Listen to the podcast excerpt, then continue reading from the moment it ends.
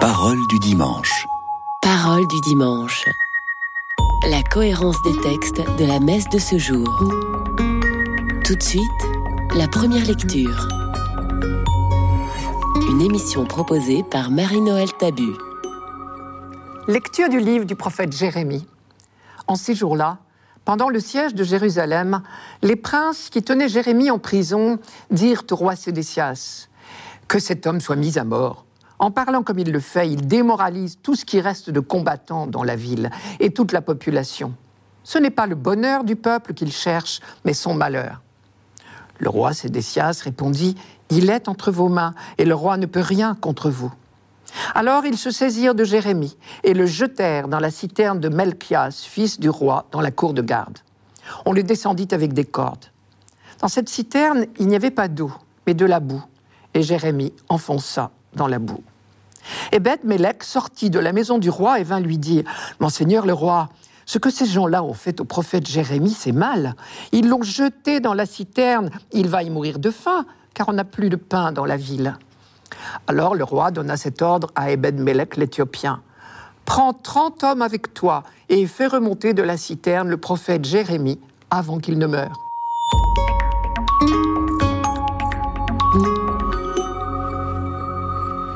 Le nom de Jérémie a donné naissance au mot Jérémiade, vous savez bien. Mais ce serait une erreur de penser que ce prophète a passé son temps à geindre et à se lamenter. En revanche, il est vrai qu'il a été conduit souvent à crier sous, sous l'accumulation des épreuves. Dieu sait s'il en a connu. À tel point que le proverbe Nul n'est prophète en son pays s'applique particulièrement bien à lui. On trouve sous sa plume parfois des expressions de découragement absolu. Je cite Quel malheur, ma mère, que tu m'aies enfanté, moi qui suis pour tout le pays l'homme contesté et contredit. Pourquoi ma douleur est-elle devenue permanente, ma blessure incurable? En lisant ce livre de Jérémie, on se rend compte qu'il avait de bonnes raisons de se lamenter. On voit apparaître chapitre après chapitre les complots de ses adversaires, les pièges qu'ils lui tendent, les menaces qu'il profère et qu'ils mettent cruellement à exécution. Je cite encore, j'entends les propos menaçants de la foule. C'est partout l'épouvante. Dénoncez-le, oui, nous le dénoncerons. Tous mes intimes guettent mes défaillances.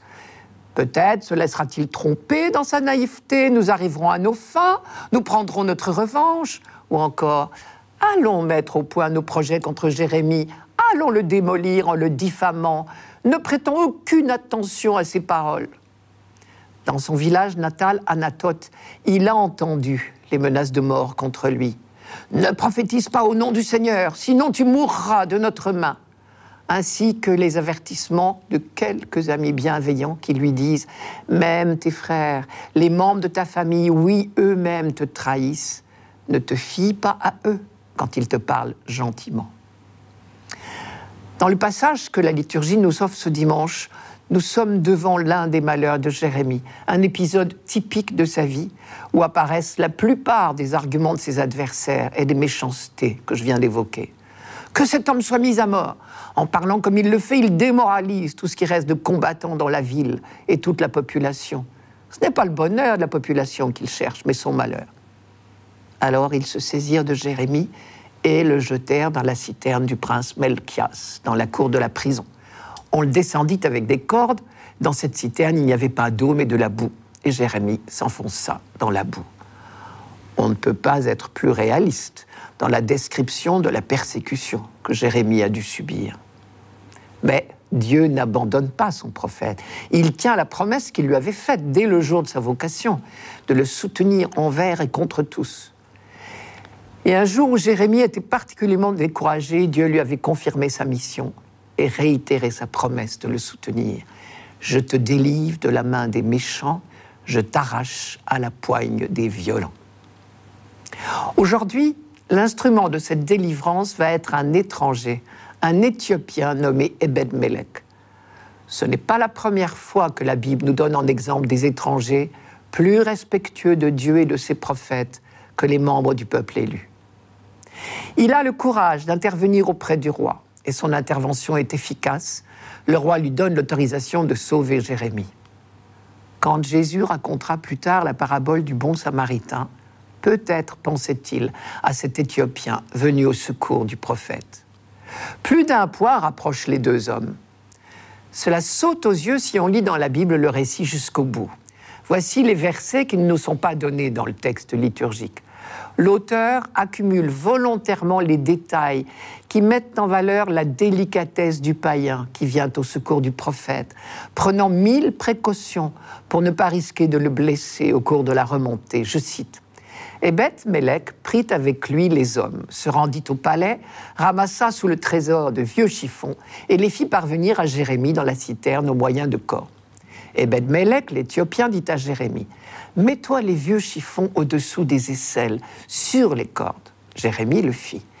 Ils hissèrent donc Jérémie avec les cordes et le firent remonter de la citerne. Peut-on trouver une charité fraternelle plus délicate? Une fois de plus, nous voici confrontés à la question cruciale, celle qui a déchiré tant de témoins de Dieu. Pourquoi la bonne nouvelle est-elle si mal accueillie? Pourquoi nul n'est-il prophète en son pays? Probablement parce que l'annonce de l'amour de Dieu pour les hommes se double d'une exigence, celle d'aimer à notre tour.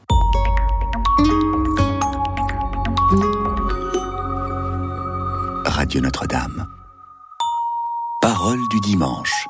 Parole du dimanche. La cohérence des textes de la messe de ce jour. Tout de suite, le psaume une émission proposée par Marie-Noël Tabu. Psaume 39. D'un grand espoir, j'espérais le Seigneur. Il s'est penché vers moi pour entendre mon cri. Il m'a tiré de l'horreur du gouffre, de la vase et de la boue. Il m'a fait reprendre pied sur le roc. Il a raffermi mes pas. Dans ma bouche, il a mis un chant nouveau, une louange à notre Dieu. Beaucoup d'hommes verront, ils craindront, ils auront foi dans le Seigneur. Je suis pauvre et malheureux, mais le Seigneur pense à moi. Tu es mon secours, mon libérateur. Mon Dieu, ne tarde pas.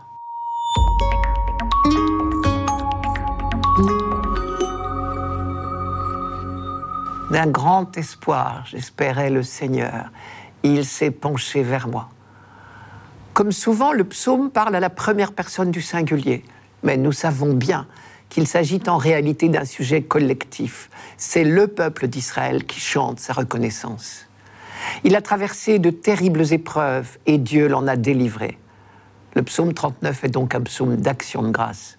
Il a été composé pour remplir cette fonction bien précise dans la liturgie, être chanté au moment où l'on offrait un sacrifice d'action de grâce. Le motif de l'action de grâce, c'est le retour de l'exil à Babylone, le peuple tout entier chante, explose de joie au retour de l'exil, comme il avait chanté, dansé, explosé de joie après le passage de la mer Rouge. L'exil à Babylone, c'est comme une chute mortelle dans un puits sans fond, dans un gouffre. Et nombreux sont ceux qui ont pensé qu'Israël ne s'en relèverait pas. Au sein même du peuple, on a pu être pris de désespoir. Et il y en a eu des ennemis pas mécontents qui riait bien de cette déchéance. Pendant toute cette période d'épreuve, le peuple, soutenu par ses prêtres, ses prophètes, a gardé espoir malgré tout et force pour appeler au secours. Tu es mon aide et mon libérateur, mon Dieu ne tarde pas. Et le miracle s'est produit. Dieu a sauvé son peuple. D'un grand espoir, j'espérais le Seigneur. Il s'est penché vers moi pour entendre mon cri. C'est la restauration du peuple exilé, son retour au pays qui est dit en termes très imagés. Quand il rentre, on peut le prendre pour un revenant. L'action de grâce vient donc tout naturellement. En ma bouche, il a mis un chant nouveau, une louange à notre Dieu. Voyant cela, beaucoup seront saisis, ils croiront au Seigneur. Je suis pauvre et malheureux, mais le Seigneur pense à moi. Mais on peut tomber dans un puits par imprudence, et c'est ce qui est arrivé à Israël, nous dit le psalmiste. Et c'est certainement l'une des grandes leçons de l'exil à Babylone. Les prophètes s'étaient époumonés pourtant, mais ils n'avaient pas réussi à réveiller le peuple de son insouciance. Reste à tirer les leçons du passé. Et ce psaume sonne donc comme une mise en garde pour l'avenir, comme une résolution si vous préférez. La seule solution pour ne pas retomber, on le sait bien, c'est de vivre désormais dans la fidélité à l'alliance. Et c'est dans cet esprit que ce même psaume développe toute une réflexion sur les actes qui plaisent vraiment à Dieu. Tu ne voulais ni offrande ni sacrifice. Tu as ouvert mes oreilles. Tu ne demandais ni holocauste ni victime. Alors j'ai dit, voici, je viens. Pour exprimer cette expérience du retour au pays, qui ressemble à un retour à la vie, le psalmiste recourt à une parabole, celle d'un homme tombé dans un puits. Je ne devrais pas dire tombé, plutôt jeté dans un puits par ses ennemis. L'auteur du psaume s'est peut-être inspiré de l'expérience de Jérémie, dont nous avons entendu les mésaventures dans la première lecture. Vous vous souvenez, il avait été jeté au fond d'un puits et n'en est sorti que grâce à l'intervention d'un païen, un étranger, Ebed Melech. Et à travers la générosité magnifique et un peu inattendue, à vrai dire, de cet étranger, Jérémie savait bien que c'était Dieu lui-même qui lui était venu en aide. D'un grand espoir, j'espérais le Seigneur. Il s'est penché vers moi pour entendre mon cri. Il m'a tiré de l'horreur du gouffre, de la vase et de la boue. Il m'a fait reprendre pied sur le roc. Il a raffermi mes pas. Évidemment, une fois en haut, revenu à la lumière et en quelque sorte à la vie, notre homme, comme Jérémie, donc peut-être explose de joie. En ma bouche, il a mis un chant nouveau, une louange à notre Dieu. Voyant cela, beaucoup seront saisis, ils croiront au Seigneur. Attention, encore une fois, l'expérience concrète de Jérémie a peut-être fourni les images, mais c'est bien du peuple tout entier qu'il s'agit dans ce psaume, comme dans tout le psautier. Mais je m'arrête sur la deuxième partie de ce verset. Voyant cela, beaucoup seront saisis, ils croiront au Seigneur si je comprends bien, c'est parce que celui qui a été sauvé chante la louange de Dieu que d'autres peuvent commencer à croire en Dieu. C'est logique après tout. C'est en découvrant que Dieu est capable de nous sauver que l'on peut avoir l'idée de se tourner vers lui. Finalement, apporter notre petite pierre au salut du monde, cela commence tout simplement peut-être par chanter la louange de Dieu. Mais pourquoi le psaume ne s'arrêtait-il pas là? Pourquoi y a-t-il encore des supplications, comme celle du dernier verset Tu es mon aide et mon libérateur, mon Dieu ne tarde pas Tout simplement parce que l'histoire n'est pas finie. Oui, le peuple est rentré de l'exil à Babylone, mais il reste encore bien des sauvetages à accomplir. L'humanité n'est pas encore arrivée au terme de sa marche vers le bonheur. Tant s'en faut, et nous ne le savons trop. Alors ce psaume nous suggère deux attitudes de prière, je crois. Tout d'abord, la louange pour les saluts déjà accordés, afin que d'autres se tournent vers Dieu Sauveur. Et ensuite, la prière pour le salut à venir, pour que l'Esprit nous inspire les actions à entreprendre.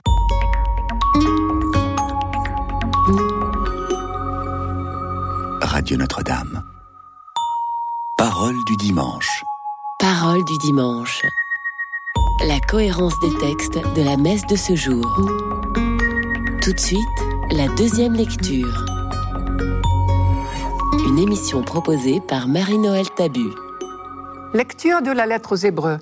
Frères, nous qui sommes entourés d'une immense nuée de témoins et débarrassés de tout ce qui nous alourdit, en particulier du péché qui nous entrave si bien, courons avec endurance l'épreuve qui nous est proposée, les yeux fixés sur Jésus, qui est à l'origine et au terme de la foi.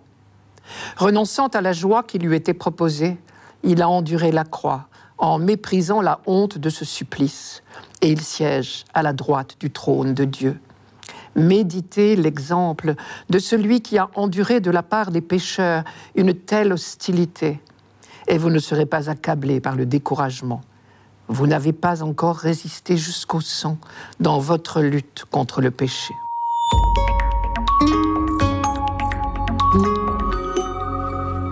À des chrétiens qui subissent la persécution, l'auteur de la lettre aux Hébreux adresse des encouragements.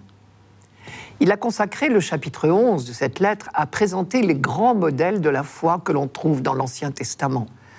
Nous avons lu dimanche dernier ce qu'il disait d'Abraham et de Sarah. Ici, il commence le chapitre 12 en disant tous ces croyants de l'Ancien Testament sont comme une nuée qui vous entoure. Voilà une conviction qui devrait nous réconforter. Tous ces témoins qui nous ont précédés nous entourent comme une nuée protectrice. Cependant, l'auteur ne se contente pas de recommander aux chrétiens d'imiter la confiance et la constance des grands personnages du passé, mais de fixer leur regard sur Jésus, le témoin toujours présent, celui qui a dit ⁇ Je suis avec vous tous les jours jusqu'à la fin des temps ⁇ Il est, dit l'auteur, à l'origine et au terme de la foi. Pour le dire autrement, il est notre guide et il nous conduira au sommet. C'est qu'il a lui-même subi l'épreuve d'endurance dans laquelle les chrétiens sont à leur tour engagés, et plus durement encore que chacun d'eux, car il était venu comme l'époux pour la joie d'une noce. Il disait, en parlant du temps de sa présence ici-bas, est-ce que vous pouvez faire jeûner les invités de la noce pendant que l'époux est avec eux? Mais l'époux ne fut pas reconnu. Au contraire, renonçant à la joie qui lui était proposée, il a enduré sans avoir de honte l'humiliation de la croix. Saint Paul le dit autrement dans sa lettre aux Philippiens. De condition divine, il n'a pas considéré comme une proie à saisir d'être l'égal de Dieu, mais il s'est dépouillé, prenant la condition de serviteur. Il s'est abaissé, devenant obéissant jusqu'à la mort, à la mort sur une croix. Ce contraste est-il imaginable? Le Fils de Dieu est venu pour sauver les hommes du péché et leur apporter la vie. Il s'est heurté à une dramatique fin de non-recevoir et il a été tué par le péché des hommes. Méditez l'exemple de celui qui a enduré de la part des pécheurs une telle hostilité. Mais ce que souligne la lettre aux Hébreux comme la lettre de Paul aux Philippiens, c'est que l'essentiel du cheminement de Jésus, notre modèle et notre soutien, n'est pas la quantité de ses souffrances, mais ce que les deux auteurs appellent son obéissance. Il s'est abaissé, devenant obéissant jusqu'à la mort, à la mort sur une croix, disait Saint Paul. Et on lit dans la lettre aux Hébreux, tout fils qu'il était, il a pris par ses souffrances l'obéissance. Obéir. Ob, audire en latin, c'est littéralement mettre son oreille, audire, devant ob, la parole. C'est l'attitude du dialogue parfait, sans arrière-pensée. C'est la confiance absolue. Et c'est en cela que Jésus nous trace le chemin dans la plus terrible souffrance, dans la pire des situations, il garde confiance en son Père, parce que Dieu est présent, attentif à son Fils qu'il aime, partageant sa souffrance et ses angoisses. Lui, le Père, demeure fidèle parce qu'il ne peut se renier lui-même, dit Paul dans la lettre à Timothée. Alors vient pour le Christ le triomphe de l'amour de Dieu. Assis à la droite de Dieu, il règne avec lui. C'est ce même triomphe qui est promis à ceux qui endurent à leur tour la persécution que le Christ a subie. Ne désespérez pas, dit l'auteur de la lettre aux Hébreux. Méditez l'exemple de celui qui a enduré de la part des pécheurs une telle hostilité, et vous ne serez pas accablés par le découragement. L'auteur n'hésite pas à employer le mot de lutte pour qualifier ce courage. Les chrétiens auxquels il s'adresse risquent manifestement leur vie en témoignant de leur foi. Jésus les avait bien prévenus, je cite, On portera la main sur vous, on vous persécutera, on vous livrera aux synagogues et on vous mettra en prison, on vous traînera devant des rois et des gouverneurs à cause de mon nom. Vous serez livrés même par vos pères et mères, par vos frères, vos parents et vos amis, et ils feront condamner à mort plusieurs, d'entre vous c'est par votre persévérance que vous gagnerez la vie. On ne peut manquer d'être frappé par l'insistance des textes du Nouveau Testament sur les persécutions inévitables. Il faut croire qu'elles furent le lot assez général. Et pourtant, les disciples de Jésus ont tenu bon ils ont, comme, on dit, comme dit notre auteur, ils ont couru avec endurance l'épreuve qui leur était proposée, les yeux fixés sur Jésus, qui était à l'origine et au terme de leur foi. Ils avaient tout simplement retenu la parole de victoire de leur maître En ce monde, vous êtes dans la détresse, mais prenez courage, j'ai vaincu le monde. Jean chapitre 16. À travers le monde, certains chrétiens aujourd'hui sont directement visés par cette lettre, car ils traversent des persécutions ouvertes ou camouflées. À nous qui ne connaissons pas la persécution directe, il nous est demandé d'être des témoins. Demeurons les yeux fixés sur Jésus pour trouver la force d'oser parler de Dieu.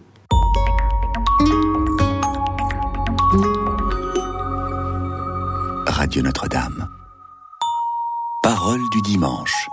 Parole du dimanche. La cohérence des textes de la messe de ce jour. Pour finir, l'Évangile. Une émission proposée par Marie-Noël Tabu. Évangile de Jésus-Christ selon Saint Luc. En ce temps-là, Jésus disait à ses disciples, Je suis venu apporter un feu sur la terre, et comme je voudrais qu'il soit déjà allumé. Je dois recevoir un baptême, et quelle angoisse est la mienne jusqu'à ce qu'il soit accompli. Pensez-vous que je sois venu mettre la paix sur la terre?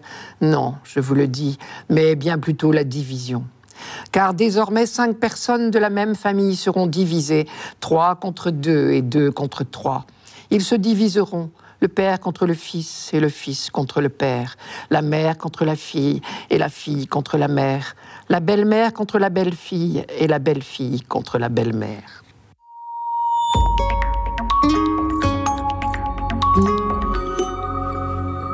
Pour décrire sa mission, Jésus la compare à un feu. Je suis venu apporter un feu sur la terre, et comme je voudrais qu'il soit déjà allumé. Et très vite, on a pu mesurer les conséquences de l'annonce de la bonne nouvelle, aussi bien dans le monde juif que parmi les païens. Depuis le feu de la Pentecôte, cette annonce est comme une flamme qui se répand à toute vitesse dans les herbes sèches ou la forêt. Dans le peuple juif, elle paraît destructrice de tout l'édifice religieux. Dans le monde païen, elle est considérée comme une contagion déraisonnable. Saint Paul l'écrit aux Corinthiens nous prêchons un Messie crucifié. Scandale pour les Juifs, folie pour les païens. L'incendie est tel qu'il laisse des traces indélébiles. Ceux qui se laissent embraser par l'annonce de l'Évangile et ceux qui la refusent deviennent irrémédiablement antagonistes, même s'ils sont unis par les liens de la famille.